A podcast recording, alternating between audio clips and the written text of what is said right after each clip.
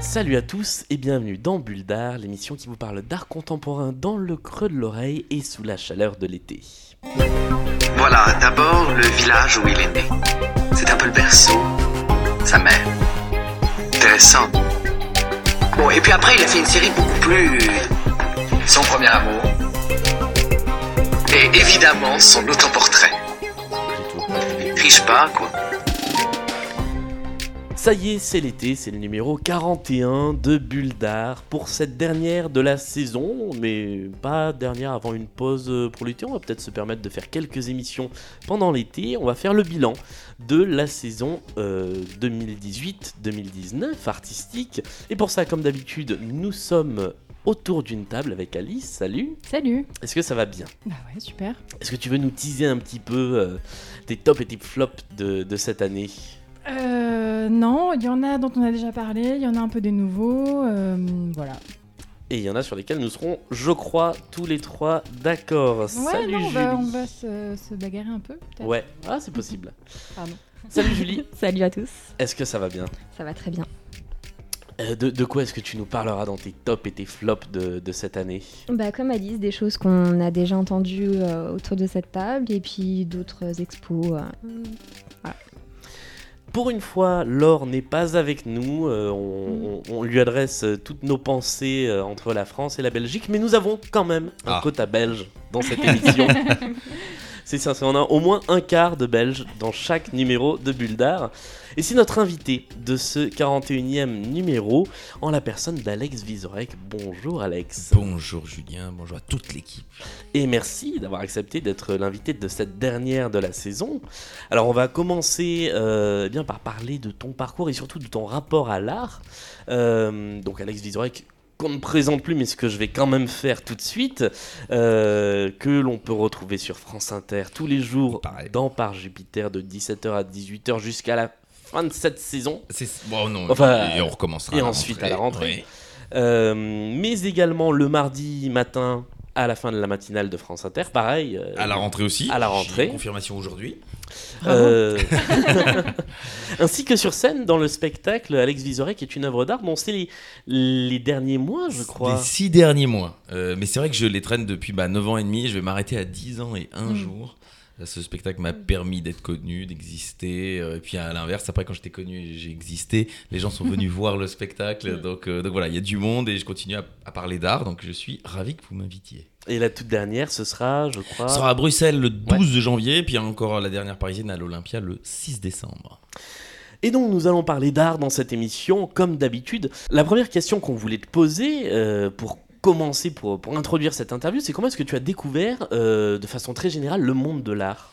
Bien, euh, ma maman, quand euh, nous allions en voyage, euh, avait pour habitude de- de- de- de- d'amener des guides, la bonne élève. Et donc, euh, elle avait bien d'aller dans des villes. On allait- on n'allait pas au, au Club Med se dorer sur la plage. Donc, quand on allait dans des villes, elle m'emmenait dans les musées. elle n'y connaissant pas grand-chose, mais envie de découvrir, curiosité. Et c'est ce que j'essaye toujours de défendre, c'est la curiosité. Typiquement en art contemporain, parce que, à part vous trois, je pense que personne n'est terriblement pointu dans le domaine. Euh, mais par contre, euh, à part vous trois, à mon avis. Euh, mais en revanche, beaucoup, beaucoup de gens euh, peuvent apprécier et parfois ne le savent pas. Et donc, euh, donc euh, on l'a fait. Moi, j'ai fait, je me souviens, euh, je sais pas si c'est mon premier souvenir de musée, mais le Guggenheim à, à New York.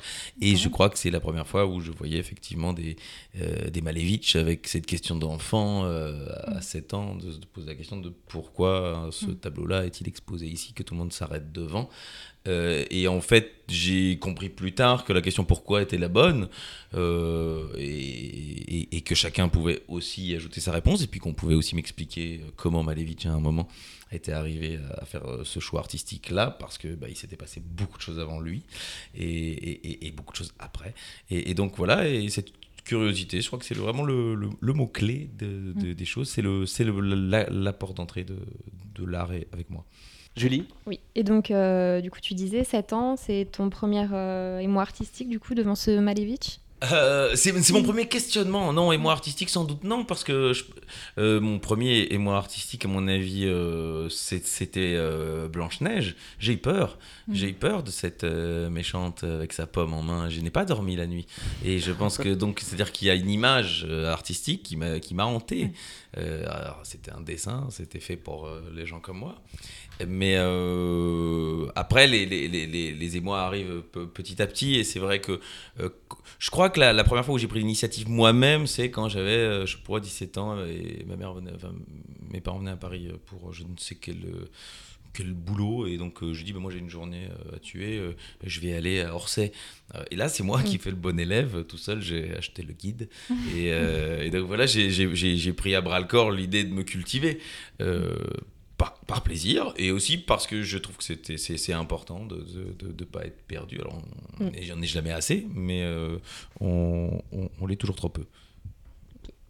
Et euh, est-ce qu'aujourd'hui tu as euh, un artiste préféré ou peut-être une œuvre préférée qui te parle plus que d'autres Mm, Bon, on me pose pas mal de fois la question euh, par le lien avec le spectacle. Donc, et j'ai répondu souvent Bruegel parce que et ça me fait marrer euh, que ce soit quelqu'un qui en fait peignait la vie euh, plutôt que les rois et les gens importants. euh, dans une époque où on peignait plutôt les, les rois et les gens importants.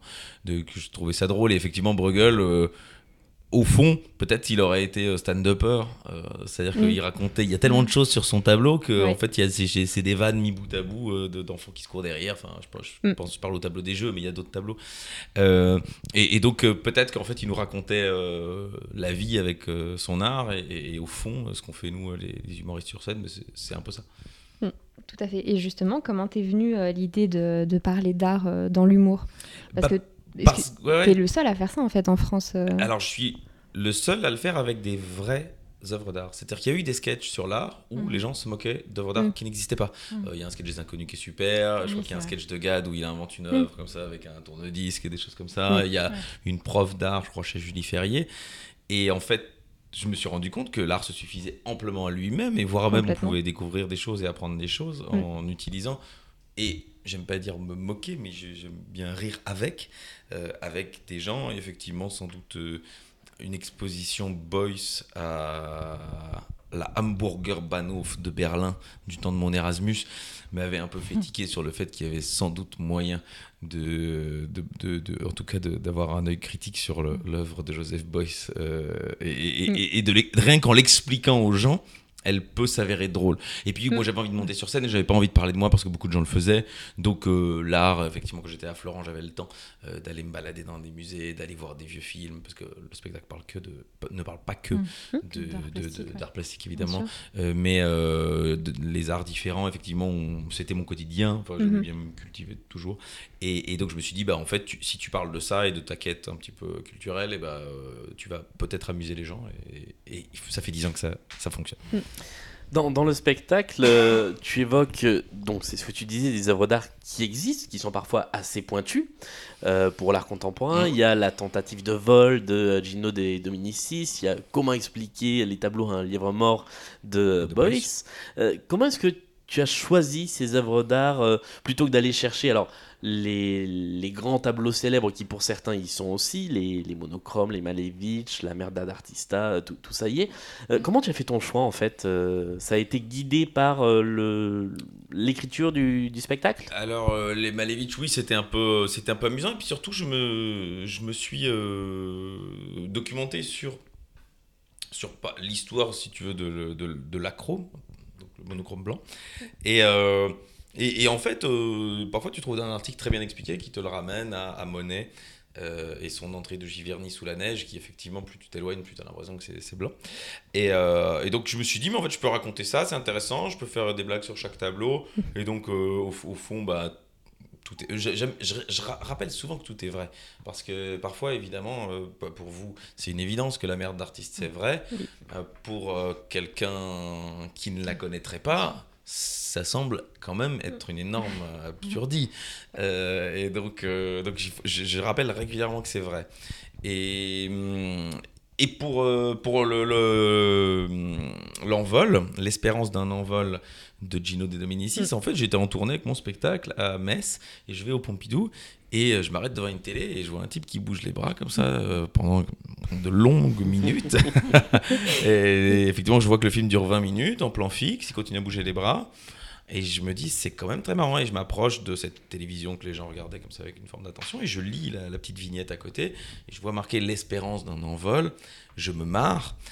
Et, euh, et je me dis, mais toi, dans deux jours, tu es dans le spectacle. Et, euh, et je le, et je le rajoute dans le spectacle et ça marche.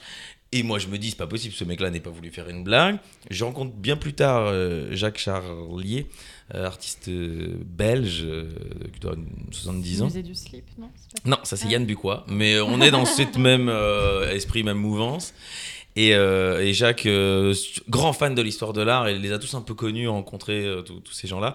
Et il est venu voir mon spectacle euh, et il m'a dit ah, Comment t'as mis Gino dedans Tellement drôle et tout. Il était tellement drôle. Quand il venait dans les, les soirées d'artistes, on savait jamais où le retrouver. Tout ça. Et donc en fait, on sentait bien que c'était des gens qui se marraient entre eux. Et donc, Mm. comme on l'a vu, un jour, il a eu cette idée de blague de toute façon, on s'envolera jamais. Il, a posé sa caméra, il a fait et c'était une œuvre. Donc, faut jamais, je pense, exclure la drôlerie des artistes parce que euh, le problème du musée, c'est qu'on n'imagine pas y entrer pour rire euh, et qu'il y a quelque chose de sacré et que, en fait, Mm. parfois aussi, euh, l'artiste a voulu faire rire. Est-ce que depuis que ton spectacle existe, tu l'as fait évoluer, tu as rajouté des œuvres ou est-ce que c'est statique depuis euh, Bah, la réponse était donnée à la précédente, oui, mais.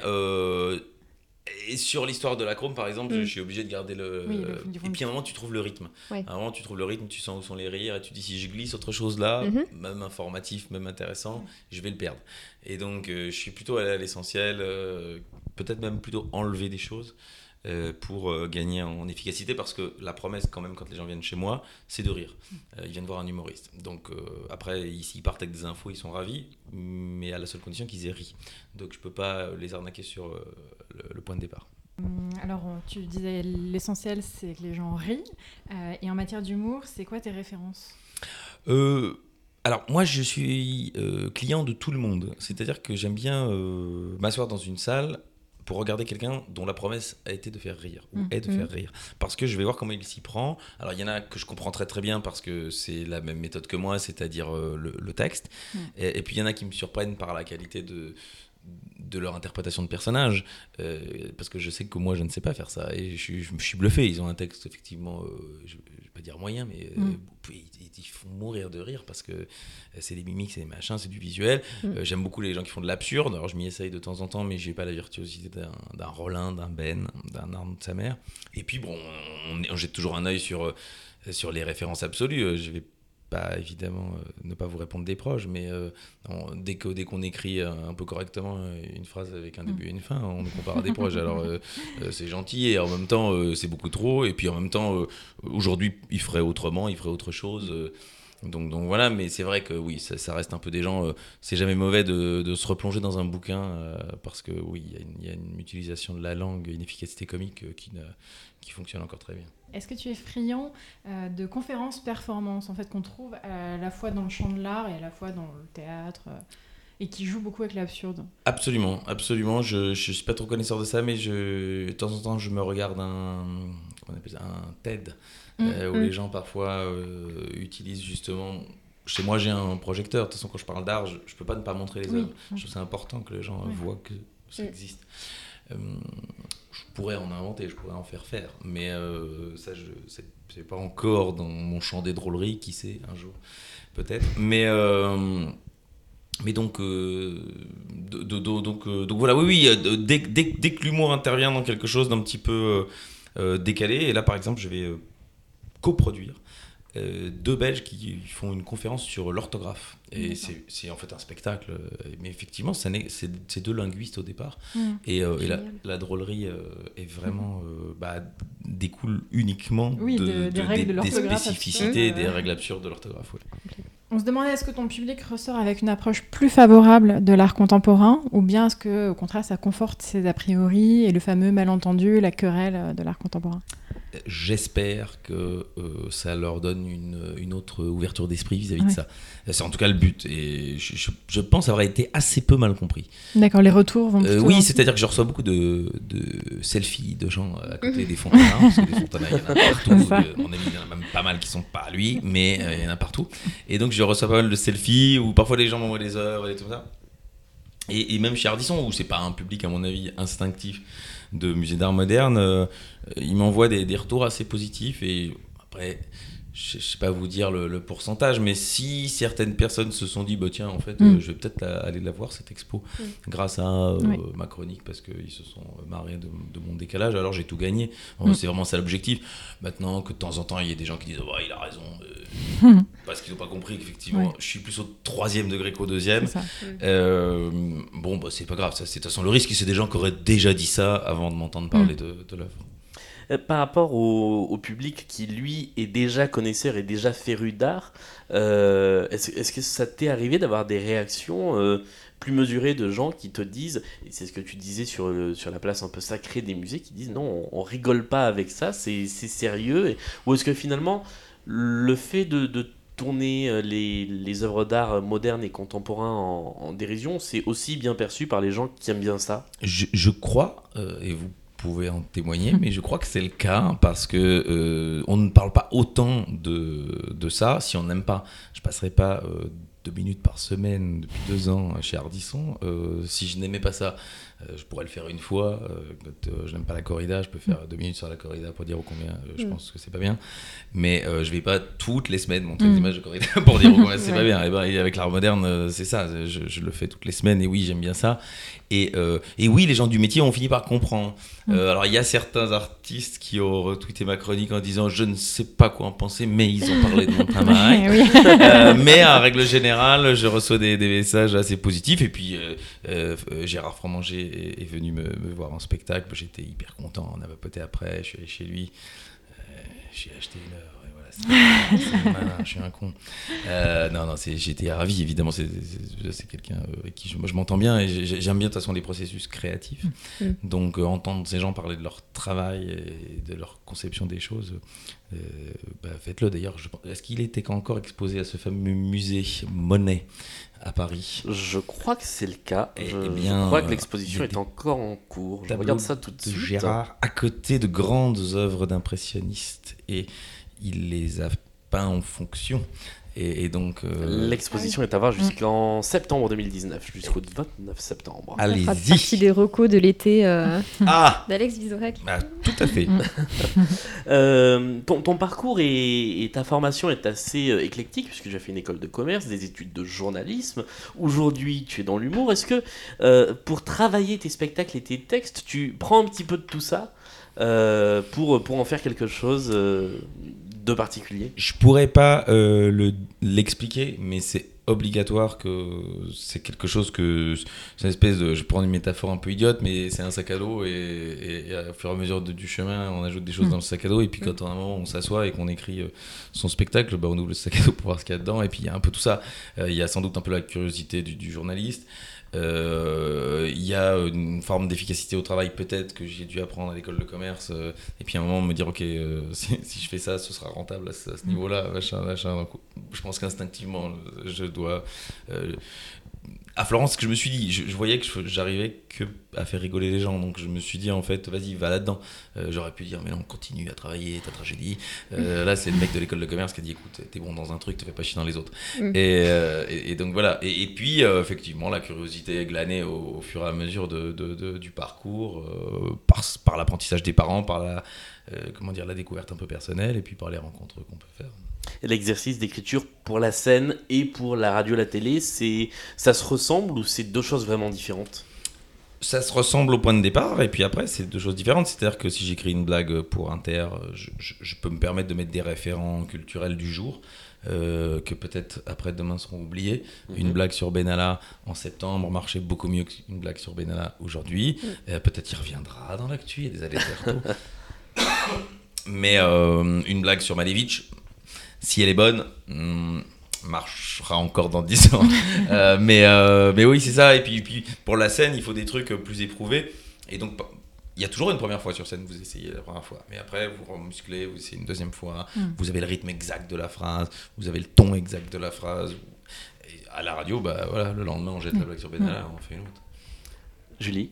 L'émission justement sur C8 euh, se termine, enfin est terminée. Mais oui. Est-ce que tu as prévu de replacer ce genre de billets ou de chroniques euh, dans ton travail euh, à la radio sous une autre forme? Je vais vous donner une exclusivité. J'ai rendez-vous avec Michel Drucker, avec qui je vais travailler euh, bientôt, et je vais lui demander si ça l'amuse. Euh, parce que je, je pense qu'effectivement, il y avait quelque chose de populaire et de- d'un peu pointu dans ce que je pouvais faire. Donc, si ça l'amuse, comme j'y vais une fois par mois, je Mm. pourrais même peut-être aller sur place voir chaque expo, euh, et donc euh, peut-être même être encore plus dans le, dans le jus. Euh, voilà, ça se tente, ça se tente. Je, je sais pas, je sais pas ce qu'il va dire, je sais, je sais pas si, si, si c'est ça qu'il attend de moi. Euh, Sinon, je lui propose autre chose. Et j'essaierai peut-être pa- par ailleurs de, de quand même euh, continuer à, à parler d'art en, en télé. Parce que, effectivement, comme vous dites, je suis le seul. Et puis, il faudrait que ça me chier que quelqu'un d'autre le fasse. Ça, ça se défend facilement euh, quand tu arrives devant un animateur, un producteur en télé, de dire bah voilà, pendant deux minutes d'antenne, je vais parler d'art contemporain. Quand on m'a engagé chez Thierry Ardisson, ils m'ont dit tu auras une chronique. euh, sur le contrat, c'était écrit tu dois faire entre 6 et 10 minutes. Euh, J'étais plutôt euh, tendance à être vers les 10 minutes. euh, parfois, ils avaient besoin de temps, donc euh, ils me la laissaient. Parfois, euh, il y avait les invités parlaient trop longtemps, on faisait 8 et demi. Enfin bon, peu importe. Et le deal était je fais 6 minutes, 6-7 minutes d'actu, et puis je peux faire. Et en fait, ils aimaient beaucoup cette partie-là. Ardisson aimait beaucoup cette partie-là. Donc, euh, euh, bah, après, si ça n'avait pas marché, si on voyait que les gens partaient après mes blagues d'actu, parce que je peux vous dire qu'à la télé, c'est à la seconde. Donc, euh, à la limite, je sais même vous dire à quelle blague les gens partout restent. Ouais. Donc, euh, et quand on a vu qu'en fait, non, le- la courbe, elle était la même sur toute la chronique euh, systématiquement, euh, bah, tout le monde était ravi. Enfin, euh, j'aurais peut-être essayé de, de sauver l'art en remusclant ou en trouvant des- d'autres solutions, mais j'ai pas eu besoin. Et, et je pense effectivement, quand j'avais fait, si vous faites deux trois blagues sur des joueurs de foot, deux trois blagues sur Macron, machin, Oui, oui, ça euh, les gens sont dans l'esprit Mm. et puis en fait ils sont ok à l'idée de, de- que je puisse faire une blague sur un tableau de Munch euh, en la comparant à une idée de Macron, j'en sais rien, mais c'est autorisé quoi. Ouais. Et, et parfois justement ces anachronismes euh, fonctionnent terriblement en fait et font, font des blagues extrêmement populaires parce que euh, on voit, on voit, j'ai fait Picasso, j'ai fait Miro, euh, et effectivement, on- ça marchait en fait, Euh, parce que bon après, il faut travailler un peu pour le mettre dans, Mm. euh, mais, mais je, je crois que typiquement la, la période bleue et la période rose pour Manuel Valls, euh, il n'a pas encore tout à fait choisi, donc il y a toujours des choses à faire. Euh, Est-ce que tu as vu le spectacle d'Anna Gatsby sur Netflix qui s'appelle Nanette? Vu, On t'en a parlé j'ai vu le début en tout cas. Ouais, parce qu'il y a un moment où justement elle parle d'histoire de l'art, de Picasso en l'occurrence, et de Van Gogh. Je crois que je, je- rappelle-moi, mais je- En fait, elle, euh, elle aborde cette, cette euh, partie de l'histoire de l'art, ces grands artistes en les démystifiant. Enfin, en l'occurrence, Picasso, elle, euh, elle dit qu'elle le déteste et que c'est un gros misogyne. Et Van Gogh, elle l'aborde plutôt sous la- l'angle de la maladie mentale et quelqu'un qui lui a fait la réflexion, en fait, du fait que si Van Gogh euh, s'était soigné et avait pris des médicaments, on n'aurait pas eu les tournesols. Et elle explique justement, parce qu'elle elle a fait des études d'histoire de l'art, que justement, il prenait des médicaments qui amplifiaient la sensation de la couleur jaune, et que c'est- grâce à ça qu'on certainement qu'on a eu les tournesols. Donc, elle en parle un petit peu de, façon différente. Voilà, je voulais avoir euh, ton ressenti, mais si t'as pas vu le... Euh, alors, euh, moi, je trouve toujours intéressant, justement, c'est ce qu'on appelle en, humour la prémisse. C'est-à-dire, euh, ce que tu viens de me raconter, c'est la prémisse. C'est-à-dire qu'elle est là, cette info, elle sait ça. Ouais. Euh, et donc, en fait, quand ta prémisse est intéressante, bah, ce qu'on vient de faire là, on vient Mm, tous de t'écouter pendant une minute, nous raconter ça. Euh, après, derrière, tu t'as tiré l'élastique de ça, potentiellement ouais. euh, une vanne. Donc, moi, j'aime bien ça, c'est comme ça que je travaille. C'est-à-dire que euh, je, je lis, je lis des bouquins, je lis des articles, euh, je, Mm. je- je lis des curiosités. Et puis de temps en temps, il y en a une où je me dis, putain, mais ça, j'entends ça, c'est marrant. Et je me dis, mais ça, si je la raconte comme telle, c'est déjà marrant. Après, à moi de la, la sublimer potentiellement. Mais ici, ça ouvre la porte à plein de vannes derrière, euh, jusqu'à où on peut euh, euh, faire ingurgiter des choses à un artiste pour avoir des Ouais. œuvres d'art. Euh, c'est assez intéressant. Euh, mais après, sans doute pas mal de chansons n'auraient pas été écrites Oui. sans la weed. Donc, je, je ne sais pas s'il si, s'il faut interdire les artistes de, de substance non plus. hein. Ok. En ce moment, les différents domaines de l'art se mettent progressivement en question dans le contexte euh, de- du post-MeToo, comme on dit. Mhm. Euh, et dans l'humour, comment Ah. ça évolue? Euh, on- En fait, on fait toujours attention à être pas mal compris. Mm. Euh, c'est ça toujours le. Je pense souvent à cet exemple du sketch de Guy Bedos sur les, les deux touristes beaufs à Marrakech. Il y en a qui reviennent de leur voyage et ils racontent qu'il y avait beaucoup d'arabes là-bas quand même et tout. Et il avait reçu pas mal de lettres le remerciant donc de, euh, de dire qu'il y avait beaucoup d'arabes euh, à Marrakech. Et il disait, j'étais un peu euh, mystifié parce que c'était vraiment pas du tout ça. Je voulais montrer Mm. la bêtise des Ouais. gens et en fait, elle me revient à la gueule. plus au premier degré. en fait. Elle est prise Ouais. absolument au premier Ouais. degré. Donc, par exemple, quand je me moque de l'art, c'est toujours le risque. Les gens, Mm. euh, Mm. justement, euh, disent Bah ouais, ah, c'est de la fait, merde. Et donc, c'est très, très, très difficile de pas être mal compris. Donc, il faut travailler plus. Et le, le, le post-MeToo euh, est important pour nous. C'est-à-dire que moi, je, je veux continuer à faire des blagues misogynes parce que je trouve ça très drôle. Je veux continuer à faire des blagues racistes. Je veux continuer à faire des blagues sur tout et n'importe quoi. Mais je veux jamais être mal compris. Et donc, euh, je désamorce derrière. Quand je fais une blague euh, sur les religions, par exemple, j'essaie de faire sur toutes les religions. Euh, quand je fais euh, une blague misogyne, j'essaie qu'on comprenne qu'en fait, au fond, c'est l'homme qui est con de l'avoir faite ou d'a- d'avoir cru prendre cet axe-là. Mm. Euh, là, en ce moment, je fais, je fais- je- souvent avec Charline, c'est ma chance, c'est que j'écris moi-même euh, sa réplique. Oui. Donc, euh, quand euh, j'annonce qu'on va parler de la Coupe du Monde des greluches, euh, ben, du coup, elle m'engueule derrière et on a compris que c'était moi le beauf.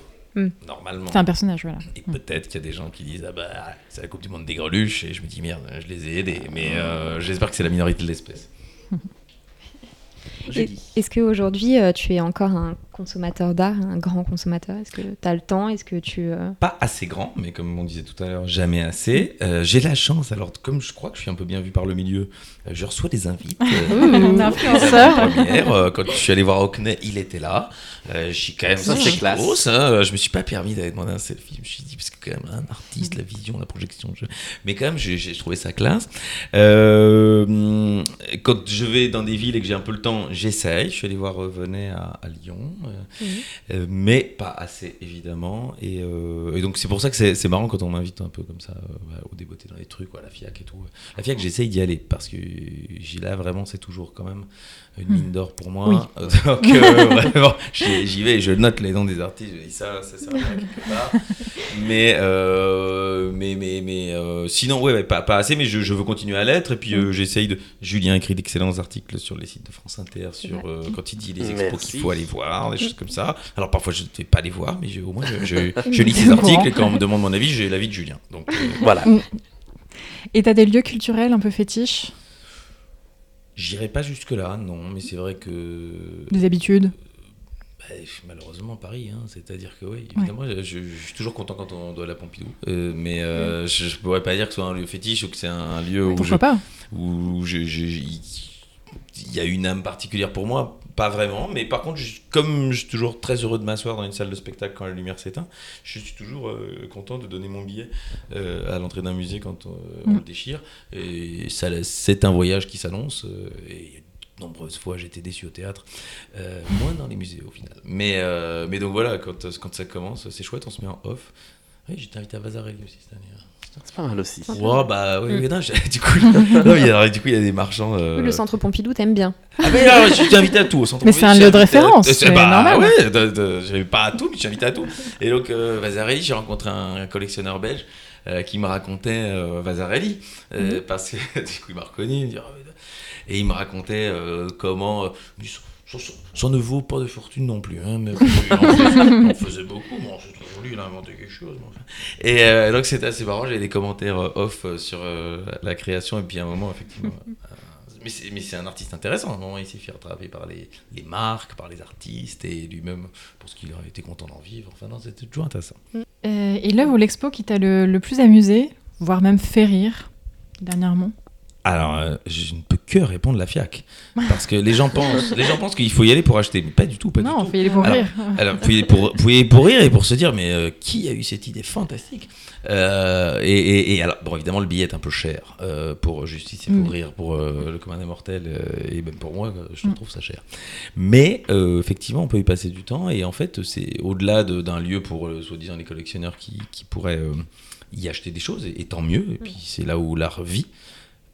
Il y a vraiment un truc de, pour, euh, pour, pour les amateurs de, Mm. de profiter des, des choses. Et effectivement, il y a quelques stands où il y a des, des grosses œuvres un peu importantes. Il y a des, il y a des fontaines à chaque fois. il y a des- Ouais. Euh, mais sinon, c'est vraiment la création en mouvement. C'est-à-dire que les artistes sont, sont tous quasi vivants. euh, Mm. donc non, c'est- vraiment... c'est un peu pèlerinage art Paris. Et puis, et puis la FIAC, j'essaye de- d'y aller. Et accessoirement, c'est un lieu, je trouve, assez fantastique pour observer en fait ce monde-là j'allais euh, d'un ouais. œil extérieur en se baladant, en, en- sans forcément rentrer dans les stands, mais on voit les, les Mm. gens qui discutent, on voit les gens qui viennent. C'est pas forcément le même public que dans les vernissages, c'est encore autre chose. Euh, et je trouve ça très intéressant d'un point de vue pas sociologique, parce qu'on peut pas aller jusque-là, Si. mais de, si, de, Oui, oui. de, de regarder. Ouais. Euh, moi, ça fait partie des trucs qui m'intéressent le plus en fait à la, à la FIAC chaque année. ouais. Je voudrais juste dire qu'il y a une année où j'ai vu une visiteuse qui passait de stand en stand tout en croquant dans un camembert. Et je trouvais ça génial. Oui, les looks, les looks sont Les looks, fantastiques. et voilà. Ouais, Il y a Or- Orlan, ou Orlan, Oui. Orlan. Orlan. Euh, il y est chaque année. Euh, Oui. De voir. la Bah, ça fait partie de son boulot euh, bah, d'être œuvre présente. ouais. Mm, hein, mm. Et donc, quelle est la dernière expo que, que tu as visitée? Eh bien, je suis allé voir, je crois, c'est la dernière, euh, La Lune à- Mm. Oui. au Grand Palais. Eh ben, je préfère quand c'est un artiste dans la complexité de son œuvre en- entière que qu'une thématique. Mais euh, j'ai vu des belles choses. Mhm. Mais effectivement, euh, ouais, je m'en fiche un peu des masques Inca. Euh, mais par contre, il y avait des, des Delvaux et puis euh, des, des, des, des- des- des Chagall. Et donc Mm. voilà, ça c'était chouette. Mais euh, en l'occurrence, c'était une bonne idée. Euh, ça se tentait. J'ai- Mm. je- ce- ce serait pas mon conseil, mais euh, ça se tentait et j'y ai passé un bon moment quand même. Euh, dernière question euh, pour euh, clore cette séquence interview. Euh, on a un deuxième centre d'intérêt en commun qui est la chanson française. C'est vrai. Voilà. Euh, Il y a quelque chose que je me suis toujours demandé, c'est est-ce que finalement il y a euh, une sorte de... euh, j'ai- l'impression que c'est deux mondes qui subissent un peu la même chose, c'est-à-dire un regard un peu... un, un peu... trom- Pas trompeur, mais un peu condescendant dans un sens et dans l'autre à chaque fois, mais que finalement il y a plus de, de points en commun entre les deux que ce qu'on pourrait croire.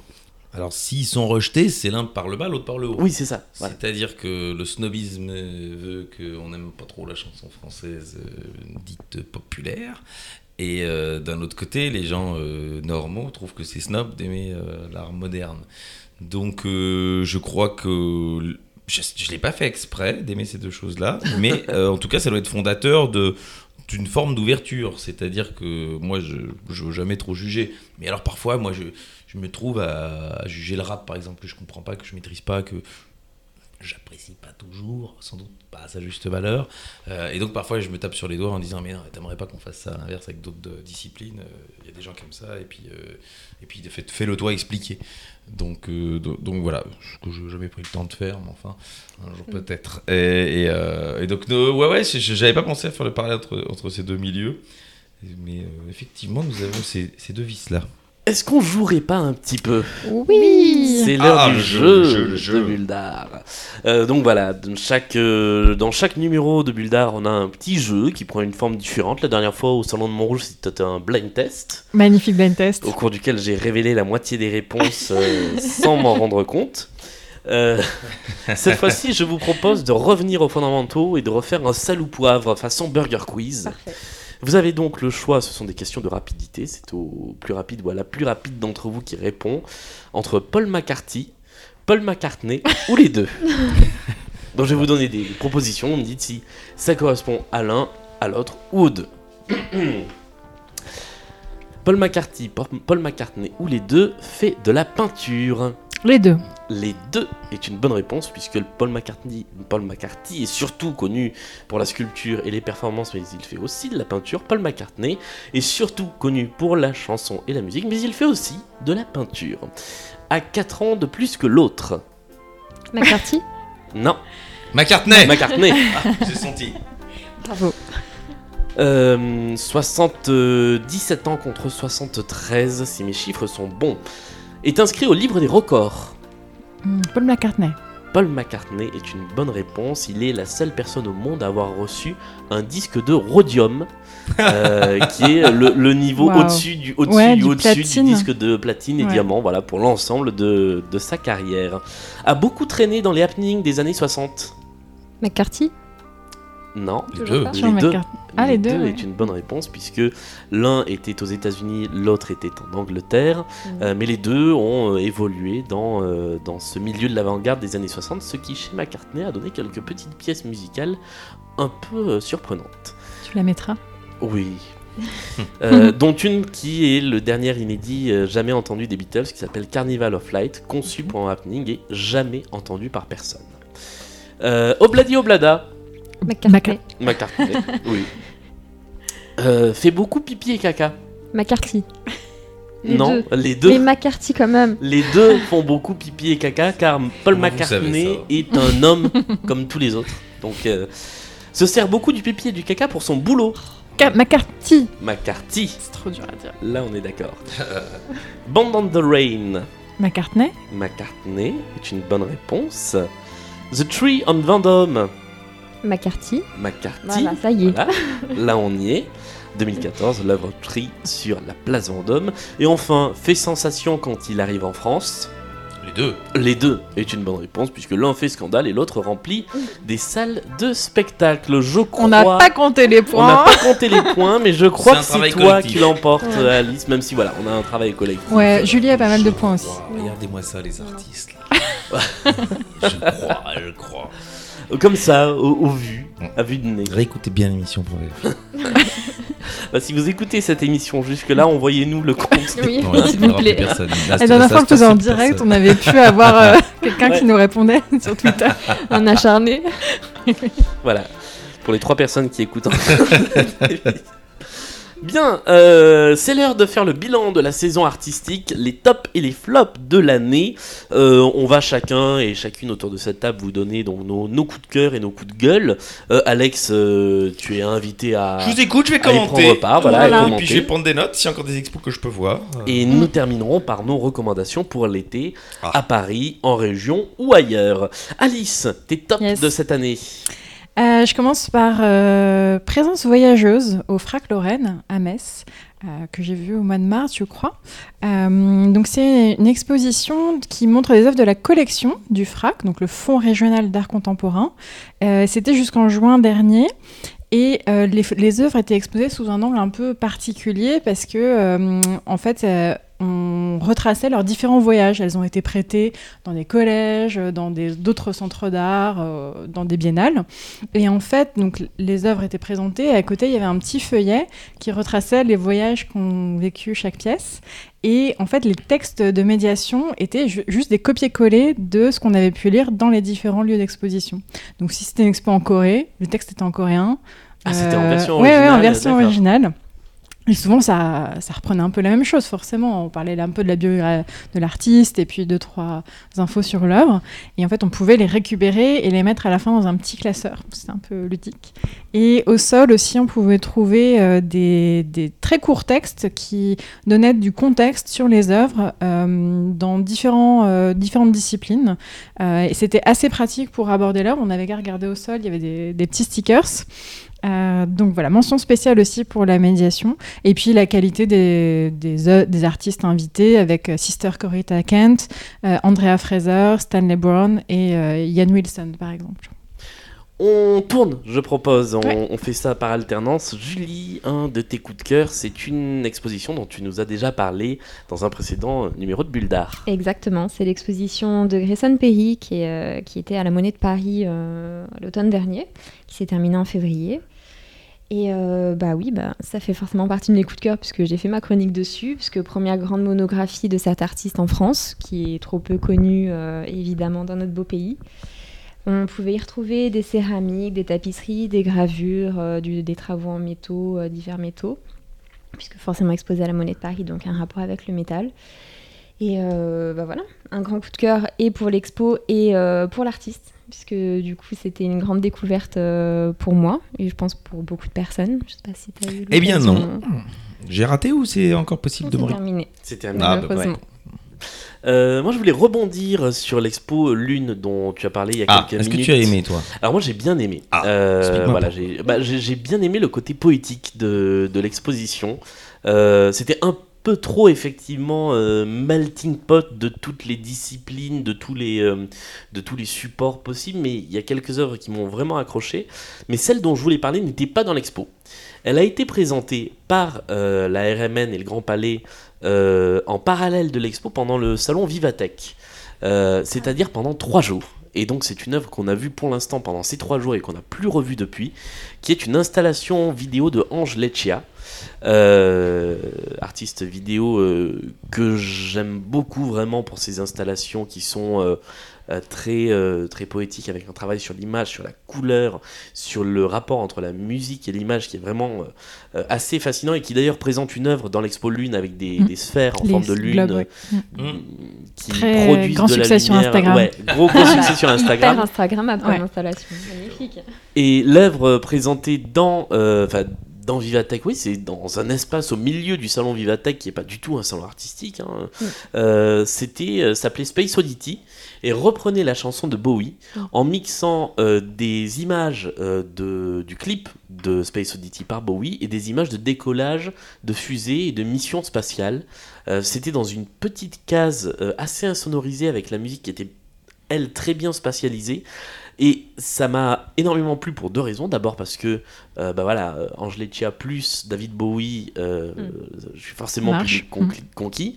Euh, et puis parce que bah, une intervention artistique comme ça, un peu pointue quand même, parce qu'on n'est pas allé chercher un artiste très connu du grand public, dans un salon euh, dédié aux nouvelles technologies, euh, ouvert au grand public, euh, dont la plupart des médias parlent, bah, j'ai trouvé cette initiative-là vraiment très bienvenue. Ça fait une pause, ça fait une respiration dans, dans, le, dans le salon.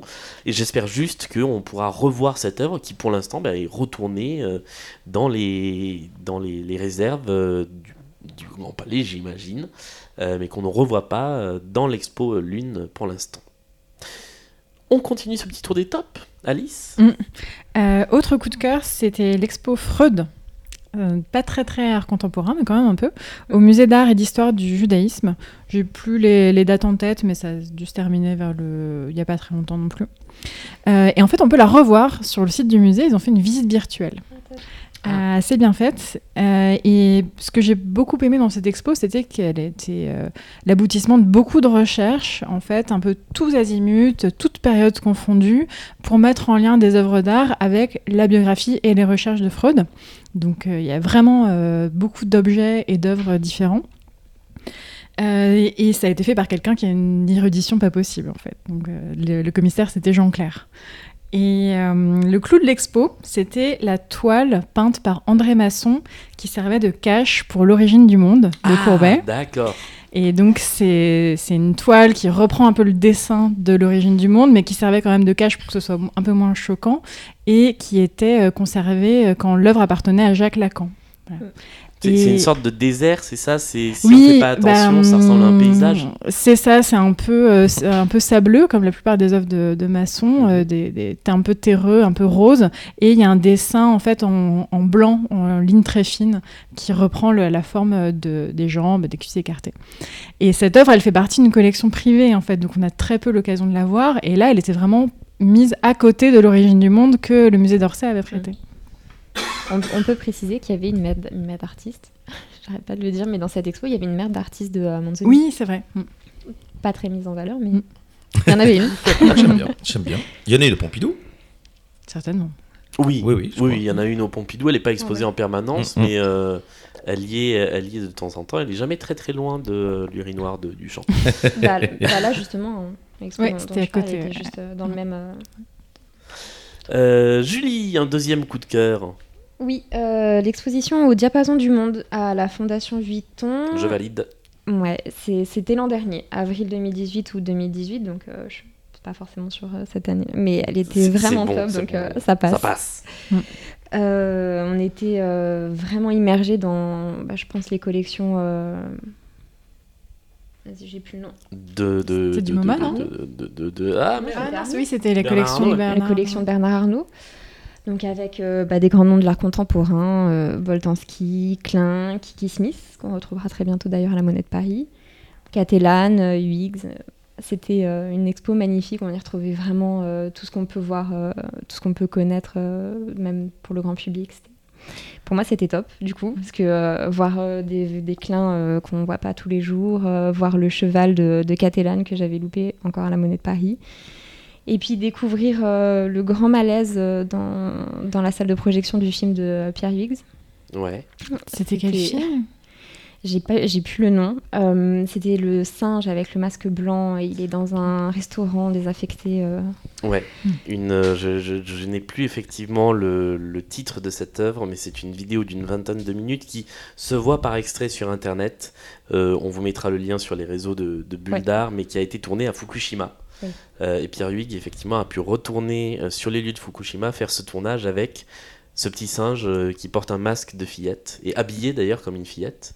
Euh, et on a quelque chose de, de complètement futuriste et dystopique dans, ce, dans cette vidéo qui, oui, pendant 20 minutes, vous met mal à l'aise, mais qui est extrêmement Complètement. réussi pour cette même raison. Et comme vous savez, euh, il en faut beaucoup pour me mettre mal à l'aise et me gêner. et cette vidéo, c'était, euh, c'était, enfin, c'est- je pense que c'est une des rares fois où j'ai pu me sentir mal à l'aise euh, face à une, face à un film d'art contemporain. Enfin, Je crois que ça euh, s'appelle Girl, il me semble. Je ou sais quelque plus. chose Mais comme je crois ça, qu'il y a une histoire avec le singe, comme quoi ce, ce singe où, il y a- où dans, dans un des restos, il y avait un singe justement qui, qui servait. euh, j'ai plus exactement. Ouais. Enfin, qui servait même, qui, Ah oui, qui était serveur. service, ouais. ouais. Grand malaise pour moi, mais du coup, bah, j'ai aimé. Et puis j'ai aimé la totalité de l'expo parce que euh, des grands noms, euh, comme je disais, d'art contemporain, et ça valait vraiment le coup. euh, autant, euh, c'est pas toujours le cas. À la Fondation Vuitton, on en reparlera, mais euh, pour le coup, celle-ci était vraiment top. C'est à moi, je crois. Mm. Attends, je reprends le nom. Il écrit. euh, Ouais. tu nous l'inventes là. Non, pas du tout. Elle est là, voilà. Alors pour moi, mon deuxième coup de cœur, ce sera une exposition qui s'est terminée au mois de mai, qui avait commencé au mois de mars à Bordeaux. Euh, L'exposition s'appelait D'un soleil à l'autre et elle était organisée à la base sous-marine. La base sous-marine à Bordeaux, c'est un lieu euh, que je vous recommande de découvrir et qui, à mon avis, va prendre une envergure toute différente dans les, dans les mois qui viennent, puisqu'il a été en partie euh, euh, concédé euh, à Culture Espace, qui est euh, l'organisme qui, enfin l'entreprise, euh, qui déjà gère les carrières de lumière et l'atelier des lumières à, au Beau-de-Provence et à Paris. Euh, et euh, bah, ça va devenir en fait un petit peu l'équivalent de l'atelier des lumières, mais à Bordeaux. Là, cette exposition d'un soleil à l'autre, c'était une exposition euh, qui abordait la perception de l'espace et en fait, bah, elle transcrit assez bien tout ce que je peux adorer dans l'art contemporain, c'est-à-dire des installations immersives avec beaucoup d'effets de lumière qui vous plongent vraiment, mais c'est on, est vraiment plongé, c'est-à-dire qu'il y avait plusieurs installations de plusieurs artistes euh, dans lesquelles on avait l'impression d'être dans l'eau. Et en fait, comme la base sous-marine est un lieu qui, comme son nom l'indique, est à mi-chemin, enfin à moitié immergé dans l'eau, en fait, c'est une vraie ancienne base euh, de la Seconde Guerre mondiale. euh, L'ambiance qui s'en dégageait était absolument euh, fantastique et on, on pouvait passer deux heures dans cette exposition qui est très vaste, vraiment, et, et s'y régaler. Ce qui était encore mieux vu, c'est qu'en sortie d'exposition, les bibliothèques de Bordeaux avaient conçu une sélection musicale euh, de titres faisant référence à l'espace. Donc c'était beaucoup de space music des années 70 qu'on pouvait euh, écouter et apprécier dans cette exposition. Alors pour terminer sur les tops et enchaîner sur les flops, on va vous reparler très brièvement, mais je pense que c'est ce qui nous a euh, Mm. le plus marqué dans l'année. En plus, on, on l'a visité ensemble et on en a fait au moins deux numéros de Bulle d'Art. L'expérience d'AO au Châtelet et au théâtre de la ville de Paris. Je sais pas si tu as eu l'occasion de, de le faire. qu'on en a beaucoup parlé Ouais. cette année. ouais. Mm. C'était, il fallait payer, il fallait. Il payer, cher, laisser ouais. son portable à l'entrée, euh, Ouais. donner des informations un petit peu confidentielles ou en tout cas un petit peu intimes pour se voir délivrer un passeport et accéder à cette expérience. Euh, alors, alternativement, ça apparaît dans les tops, dans les flops. Julie, tu l'as mis en top et flop. Euh, nous, on l'a mis en flop. Euh, Rapidement, euh, pourquoi ce- cette place dans les tops de la saison? Ah bah parce que c'est un ovni. On ne sait pas si euh, ce qui s'est passé, enfin la partie flop euh, de, de Dao était volontaire ou non, s'ils ont vu trop grand, qu'ils n'ont pas réussi. on- Il reste un mystère pour moi autour de Dao, donc euh, c'est pour ça que je le mets en top. plus que parce que plus, Plus que pour le pour compte. l'expérience même que j'ai vécue. Ouais. Bien que j'y suis retournée une troisième fois. Toi, t'y restais longtemps, oui. je suis restée à peu près une dizaine d'heures entre les deux, euh, les deux théâtres. euh, Tu es folle. oui, bah, j'étais avec ma meilleure amie, Laura, si tu nous écoutes. Et, euh, et pour le coup, c'était euh, c'était encore différent de, de, de s'immerger complètement dedans, de regarder euh, beaucoup plus les vidéos dans les petites cabines. euh, Mm. Et le petit plus qu'on a vécu, je vous le raconte, euh, on a sympathisé avec un, un gars du staff. Et, et du coup, on a pu visiter les sous-sols du théâtre du Châtelet, où il y avait des œuvres de- du Centre Pompidou qui étaient prêtées, et une œuvre qui a été faite exprès sur place dans les sous-sols, mais vraiment les bas-fonds du théâtre du Châtelet. Euh, C'était un masque, en fait, qui était euh, dans un sombre couloir euh, tout, tout étroit où il y a juste la canalisation qui passe. On passe vraiment à la queue leu et, et tout au bout de ça, on entendait juste un, gros ronronnement. Et en fait, le masque était en métal, posé comme, enfin, sortait du mur, et la langue bougeait euh, très rapidement et le bruit sortait de là en fait. J- Jamais je vais là-dedans. Non. Alors je te cache pas qu'en fait, le, j'étais pas Le forcément. problème, c'est que t'es pas averti, quoi, Ouais, de ce que tu vas voir. J'étais pas au courant que Ouais. c'était quelque chose comme ça. J'étais pas au courant que c'était une personne à la fois. Enfin, du coup, Mhm. juste le, le gars et l'une de nous. Un on inconnu dans les sous-sols. euh, Exactement, avec juste lui qui avait une lampe frontale. euh, bon, là, je me suis dit, Julie, ça t'apprendra à parler à des inconnus, à sympathiser avec tout le monde comme ça. Euh, Dieu merci, il s'est rien passé et euh, j'ai pu voir euh, justement des choses qui, euh, qui étaient réservées aux ultra VIP. Donc euh, peut-être raison pour laquelle euh, l'expérience était encore un tout petit peu différente pour moi euh, cette Mhm. fois-ci. Ouais, pour, pour moi, c'est ça le problème de gros problème de Dao, c'était qu'on avait tout le temps l'impression de passer à côté de quelque chose, euh, de rater quelque chose, où on comprenait pas ce qu'on voyait, ou alors tout était de l'ordre de la punition Ouais. euh, et du, du- du cauchemar en fait tout le temps. Et hum, surtout, voilà, on n'a pas eu assez d'infos sur ce qu'on voyait. Par exemple, on a assisté à un concert de piano de Mikhail Rudi, qui est un, grand pianiste euh, russe, et on ne savait même pas qui c'était à ce moment-là. C'est, c'est, vrai que euh, il y a quelque chose, mais effectivement de l'ordre du mystère dans. euh, c'est, ce que tu dis, Julie. On n'a pas su ce qu'on voyait. On n'a pas su pourquoi on voyait ça à ce moment-là. si c'était prévu, pas prévu. Si euh, le flop, enfin si le- le fiasco monumental euh, du début de la mise en Ouais. place de, de cette expérience qui a été décalée d'une semaine était prévu, anticipé ou pas du tout? S'ils ont vraiment euh, euh, été euh, trop ambitieux pas, hein. ou s'ils se sont ratés, mais je pense que ratés. pour avoir fait une com pareille et euh, Ouais. faire ça, enfin, soit c'est du génie artistique et on, s'en souviendra dans 60 ans, Mm. soit c'est un flop monumental. Moi, c'est du, pour moi, c'est du génie de com, en fait, Oui, tout simplement. c'est vrai. Mais il y avait rien derrière. Et, euh, et Donc, il, y sur- avait, il y avait une belle légende sur. euh, Enfin, la, la légende d'Ao était sonnait bien. Ah bah Ouais. le storytelling Comme- était, était parfait par Ouais. rapport à ça. J'ai entendu sur une radio de service public, première radio de France, euh, la, la- la commissaire de, enfin la productrice d'ailleurs, pas commissaire, la productrice de l'exposition Ouais. et l'adjoint à la mairie de Paris venir en parler, venir Mais raconter. Mm. euh, ça faisait, euh, c'était hyper sexy. Ouais. Sauf qu'ils l'ont fait avant que l'expo ouvre et que tout le monde se rende compte qu'il y avait un, Ah oui. qu'il y avait un loup quoi. Puis au centre Pompidou, les- ils étaient censés y vivre H24. Enfin, ce qu'on avait entendu dire. Pas du tout. Enfin, Ouais. passer Mm. 18h et rentrer chez eux. Donc, euh, Et en fait, en avait des grosses attentes en termes de théâtre immersif aussi, euh, qu'on n'a pas du tout eu. Et si je peux ajouter juste un mot aussi, c'était l'irrespect total de la production, non seulement envers le public, mais aussi envers leurs employés, Oui. qui ont été très maltraités, qui n'ont pas réussi à se faire payer, déjà qu'ils étaient très mal payés. Et euh, moi, je, pour l'anecdote, je, je me suis retrouvée dans un café à côté d'un musicien euh, qui racontait à son ami euh, que c'était trois semaines horribles et qu'il avait vraiment eu envie de démissionner tous les jours de ce truc-là. Euh, si vous voulez en savoir un peu plus sur Dao à rebours, ah bah, n'hésitez pas à aller écouter nos deux épisodes live. Euh, celui après la visite presse où nous n'avions rien vu et celui après la visite où nous avons vu des choses, on a débriefé euh, il y a euh, 40 et quelques minutes à écouter, qui Et ressemble un encore peu à ça en hein. condensé. oui, oui. Euh, Alice, ton autre flop est un semi-flop et c'est un Oui. film Netflix. Ouais. Est-ce que vous avez vu le film Velvet Buzzsaw? Oui, Toi, tu l'as vu? Oui. Et alors Bah moi j'ai bien aimé, mais euh, complètement au second degré, c'est-à-dire que c'est un film d'horreur gore, kitsch, euh, et qu'il faut absolument pas le prendre comme un truc, euh, Mm. comme une, cri- Non, une vraie tout. critique de l'art. euh, ou du milieu de l'art. Ouais, Et J'ai alors- bien aimé, moi. Je fais un peu le pitch. Donc, c'est un film de Dan Gilroy avec un casting pas possible. En fait, il y a Jake Gyllenhaal, euh, John Malkovich, Tony Collette, Storm Turridge. Euh, voilà, tout est, tout est merveilleux dans le casting. Et l'histoire, c'est. Alors, d'abord, on a une plongée dans le microcosme de l'art contemporain à Los Angeles. On a les artistes, les galeristes, leurs assistants euh, exploités, le critique d'art et les art advisors ou les conservateurs de musées. Et tout ce petit monde va faire profit de la découverte post-mortem d'un artiste inconnu dont on s'arrache l'étoile. Mais ses œuvres vont s'avérer très dangereuses. En fait, vraiment, c'est des œuvres d'art qui finissent par buter les gens. quoi. C'est- c'est c'est assez C'est gore. exactement Ouais. ça. Pitch est bon. Et euh, alors voilà, après, moi j'ai trouvé que ça retraçait quand même assez bien le monde de l'art contemporain, mais pour moi je me suis ennuyée en fait, euh, que l'histoire, euh, on rentrait pas dedans, que c'était mal ficelé, c'était... Bah, le, le- moi, pour moi, le souci, c'est que le temps d'entrer dans le film, on en était déjà sorti. C'est très court, ça dure C'est très- 1h10. Ouais, Il y a les trois meurtres dans la dernière demi-heure, et voilà.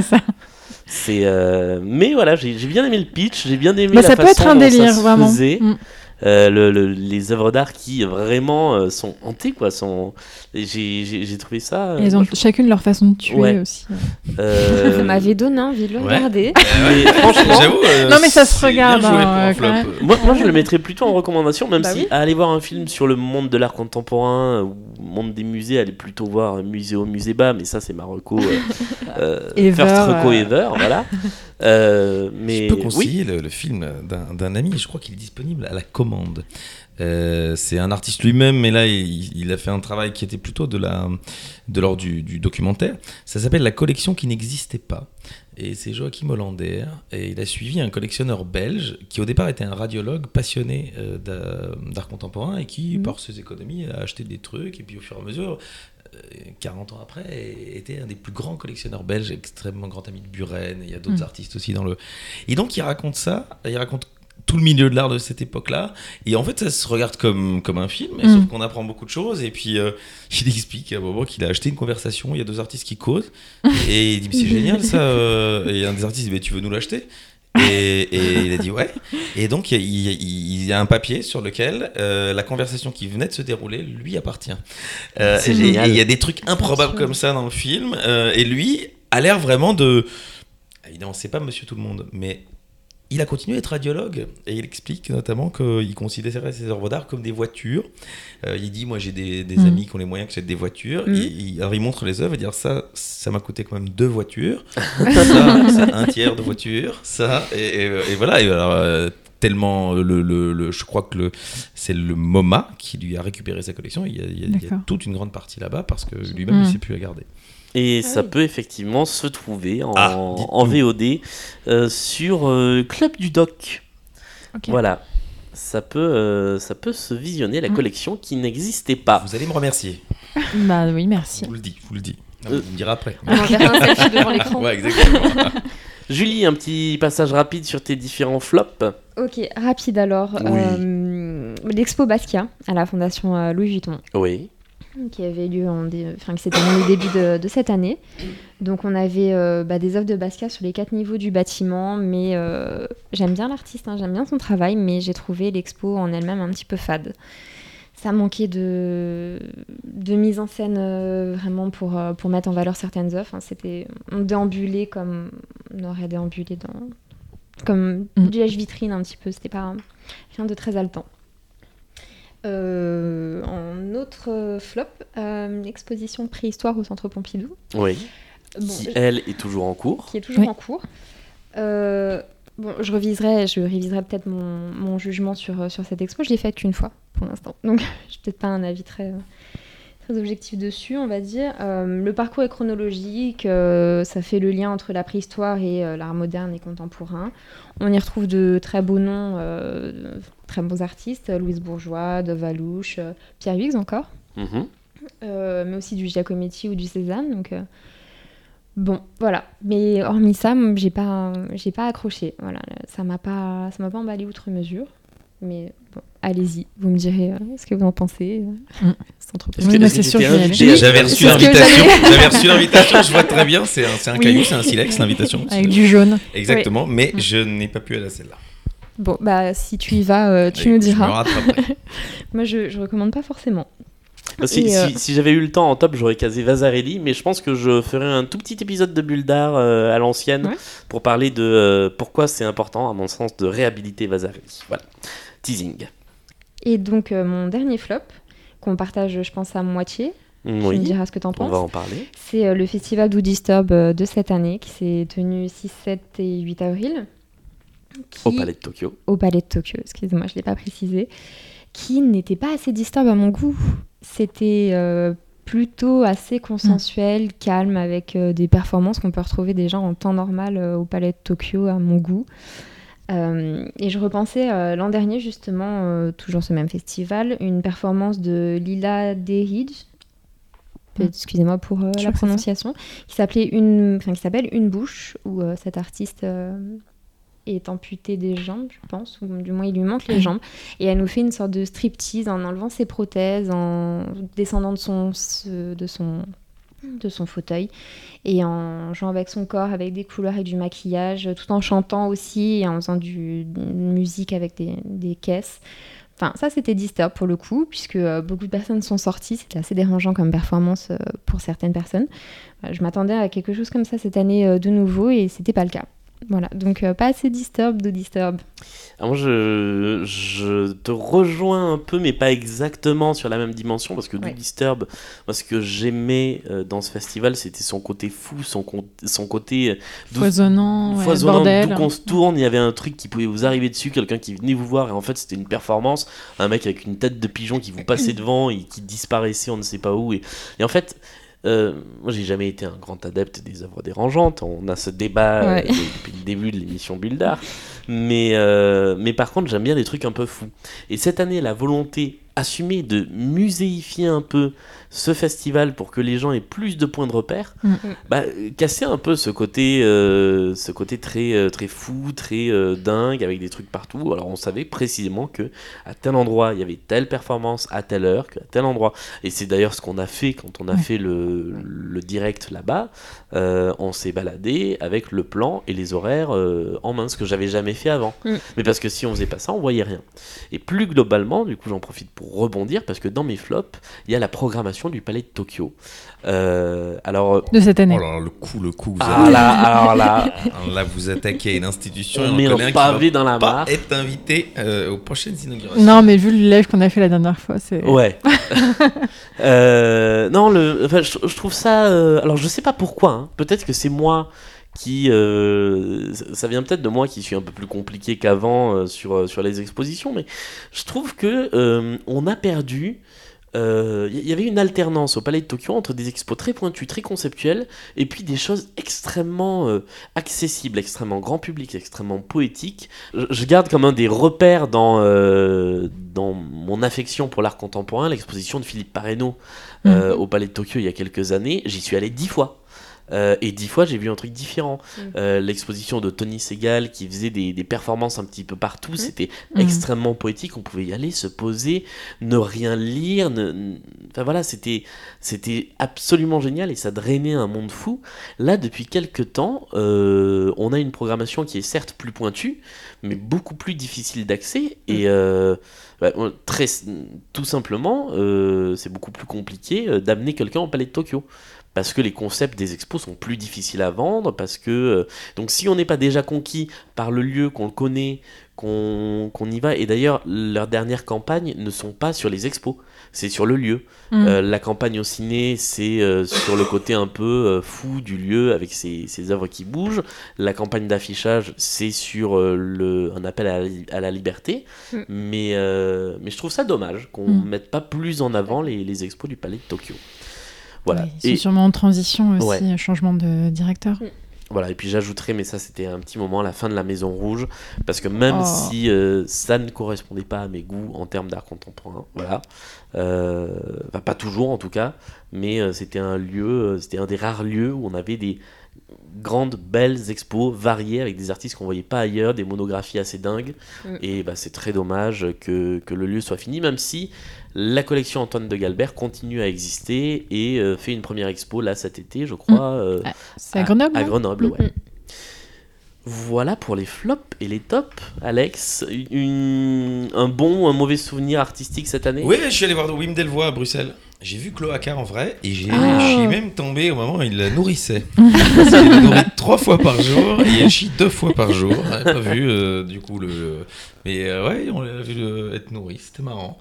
Euh, non, c'est marrant parce que c'est au musée de Bruxelles, donc effectivement il y a des parties complètement delvois. Et puis euh, les cochons euh, tapissés Ouais. sont au milieu de, de vieux tableaux euh, d'art Mm. euh. Ancien, ouais. Euh, et donc c'est assez marrant. Euh, je- J'avais plutôt bien aimé. euh, puis là, où, pour le coup, on suivait effectivement l'évolution de travail d'un- artiste un peu dans toutes ses phases. Et Dieu sait s'il en a eu. On passe pour terminer rapidement aux recommandations de l'été. Si vous voulez aller voir des L'été choses, sera l'été sera, l'été commence à être très chaud puisque euh, précisément à l'heure où on vous parle, il doit faire 30 et quelques degrés dehors. 35 même, 35 et que nous Mm. sommes dans une salle non climatisée, mais tout va bien. Euh, Alice, qu'est-ce que tu nous recommandes cet été si on veut aller voir un peu d'art contemporain en vacances? Ouais, moi je pars hors saison. Euh, je vais plutôt partir euh, dans le sud euh, à partir de, fin août, septembre, euh, et surtout du côté de Marseille. Alors il y a deux événements. Il y a Artorama, qui est un salon d'art contemporain euh, assez à taille humaine, où il y a une trentaine de galeries et vraiment triées sur le volet. Ça se passe à la friche de la Belle de Mai, du 30 août au 1er septembre. Et un autre événement, c'est Actoral. Là, c'est plutôt un festival qui va se passer fin septembre, début octobre, dans différents lieux. Et euh, il se, se titre comme Festival international des arts et des écritures contemporaines. Donc ça part euh, très très largement. Il y a du théâtre, de la danse, des arts visuels, de la performance, de la musique, du cinéma, de la littérature, enfin, plein de choses. Julie, un petit circuit en terre héroltaise que je connais bien. Oh, je reconnais ces lieux Tout à fait. Donc, euh, je vous conseille d'aller faire un petit tour au MRAC de Sérignan, musée dont on d'art. a déjà parlé. Tout à fait, musée régional d'art contemporain. Euh, si vous passez par cette, euh, les restes du festival K-Live qui a eu lieu euh, début de ce mois-ci, où on peut retrouver encore dans les rues de Sète euh, des œuvres de Isaac Cordal. Je ne sais pas si vous voyez de qui il s'agit. Absolument pas. Il est très peu connu et pourtant il y a certaines de ses petites œuvres qui sont dans Paris. Ce sont des petits, des petits monsieur qui l'accrochent au mur. Ah, euh, en, petits working- en plâtre gris? Non, c'est pas ça. Ils sont habillés entièrement euh, et peints. euh, D'accord. C'est des petits, des petits bonshommes qui l'accrochent, euh, enfin qui collent sur les murs. Donc il y en a dans 7 ou encore maille. Enfin voilà, il y a sur le site euh, vous avez euh, une map de toutes Ah les oui, oui, œuvres. oui, d'accord, ok. Je vois. Tu vois? Ça y est. Il y en a un qui est dans le square à côté de la fondation EDF, pour Ok. les curieux, Ouais, je vois le... juste au-dessus de l'aire de jeu d'enfants. J'ai jamais vu. Allez, euh, allez le, le voir. Euh, le crack aussi à 7 si vous passez par là évidemment et, euh, et puis Montpellier qui, euh, qui ouvre euh, bah, justement ce mois-ci cette semaine Euh, Moco donc le, le tout, euh, tout nouveau musée d'art contemporain de Montpellier voilà Moco pour Montpellier contemporain. contemporain. Et si vous restez sur Paris, l'exposition Théo Mercier au musée de la chasse, puisqu'il y a dix ans, il exposait déjà, euh, enfin, il exposait sa, sa première euh, bah, exposition personnelle dans ce musée et que euh, bah, il retourne dans ses lieux euh, de base pour euh, exposer et surtout que le musée va fermer ses portes Ouais, pour travaux. ouais. Donc euh, allez-y maintenant parce que vous le reverrez plus sous cette forme et ça vaut le coup de au moins y passer une fois. Musée de la chasse où j'ai appris qu'il y avait des chardons sur les sièges pour pas qu'on s'asseye dessus. Ouais. Tout à fait. Euh, pour ma part, si vous restez à Paris, je vous recommande deux choses en plein air quand il fera un petit peu moins chaud. Euh, le parcours de street art du 13e arrondissement euh, autour de la station nationale essentiellement, mais un petit peu aussi dans, dans les rues avoisinantes. Euh, je connaissais euh, les, les fresques sur les immeubles qui sont vraiment au bord du métro, mais aventurez-vous juste un peu dans les rues adjacentes et il y a euh, certaines fresques qui sont toutes neuves d'ailleurs, qui viennent d'être réalisées Mm. Pour euh, ce parcours. Euh, Il y a des choses qui sont vraiment, vraiment admirables, qui jouent sur les perspectives, qui jouent sur les dimensions, sur la juxtaposition des immeubles. C'est vraiment chouette et c'est aussi une très bonne porte d'entrée pour euh, l'art contemporain, pour l'art d'aujourd'hui, parce que bah, tout bêtement, j'ai amené ma mère, que j'ai beaucoup de mal à amener dans les musées d'art contemporain, et elle s'est régalée. Donc voilà, vraiment une recommandation de balade en famille.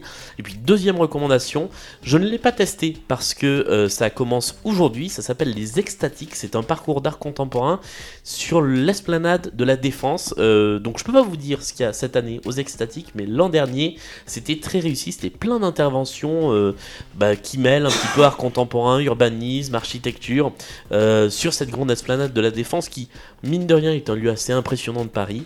Donc voilà, je vous recommande également ça. Ça dure tout l'été. Et puis si vous partez en vacances, c'est l'instant public communiqué de ce podcast. je vous recommande une série de guides. Moi, j'en ai testé un après avoir été approché. C'est pour ça que je dis euh, public communiqué. J'ai été approché par les éditions, les ateliers Henri Dougier pour parler de ces livres euh, qui sont des petits guides qui s'appellent 10 plus 100. C'est 10 portraits d'artistes qui sont originaires d'une ville plus 100 lieux de cette ville qui sont des lieux de création. Donc il y en a euh, sur Berlin, sur Athènes, sur Moscou, sur Porto, sur Lisbonne, et puis sur Nantes et Rennes. Et en fait c'est le, moi j'ai jamais vu ça de guide en fait qui ne recense que des lieux d'art et de Mm. création. Euh, et quand vous allez à Berlin et que vous avez envie de savoir quelle galerie il faut aller visiter, euh, quels sont les lieux les, les plus marquants, sans rentrer dans euh, les 3-4 lieux que vont vous donner le routard ou le je ne sais quel autre guide, ah bah, c'est une, voilà, c'est une très bonne piste. Et puis en plus de ça, donc il y a 10 portraits d'artistes qui permettent d'un peu prendre la température de la ville. Voilà. C'est chouette. Euh, eh bien, c'est la fin de cette 41e Oh. émission de Bulle d'Art, la dernière de la saison. Euh, on se retrouve de toute façon avec Laure d'ici euh, quelques jours Mm. euh, pour Qu'elle nous donne ses tops nous et donne ses ses flops. tops et ses flops, voilà. On va le coller après, on va l'ajouter. C'est ça, ce sera un bonus qui viendra ensuite. Euh, merci Alex d'avoir été avec nous. C'était un plaisir, toujours intéressant d'entendre parler d'art pendant une heure. Merci à vous autour de la table, Julie, Alice. Et puis, euh, bah, on se retrouvera euh, dès la rentrée euh, Oui. dans cette grande formation pour continuer à parler d'art contemporain. N'hésitez pas, on est sur tous les réseaux sociaux, on est sur toutes les applis de podcast. On reste à l'écoute, on poste des stories sur Instagram. euh, Enfin voilà, on- euh, n'hésitez pas à envoyer nous des messages, dites-nous de quoi vous avez envie de parler. On sera là pour vous répondre. Salut à tous et bon été! Salut Salut.